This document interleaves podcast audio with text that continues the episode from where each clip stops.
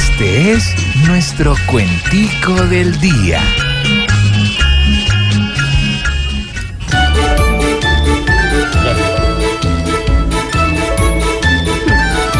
Este gobierno selecto realmente es tan ajeno y a la vez tan imperfecto, con marrano medio lleno, que hasta sus mismos proyectos les receta ibuprofeno.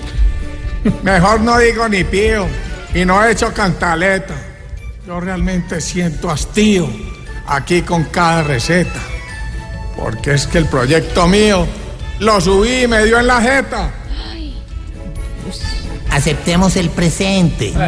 Con Santos nos humilla. En esta tierra indecente, por el jefe que nos brilla. Las leyes son para la gente, pero no para la guerrilla. Tocó parar estas leyes por falta de presupuesto, pues en carrera de bueyes yo me gané el primer puesto y ya estoy entre los reyes de la excusa y el pretexto. Sin saber qué va a pasar, seguiremos esperando.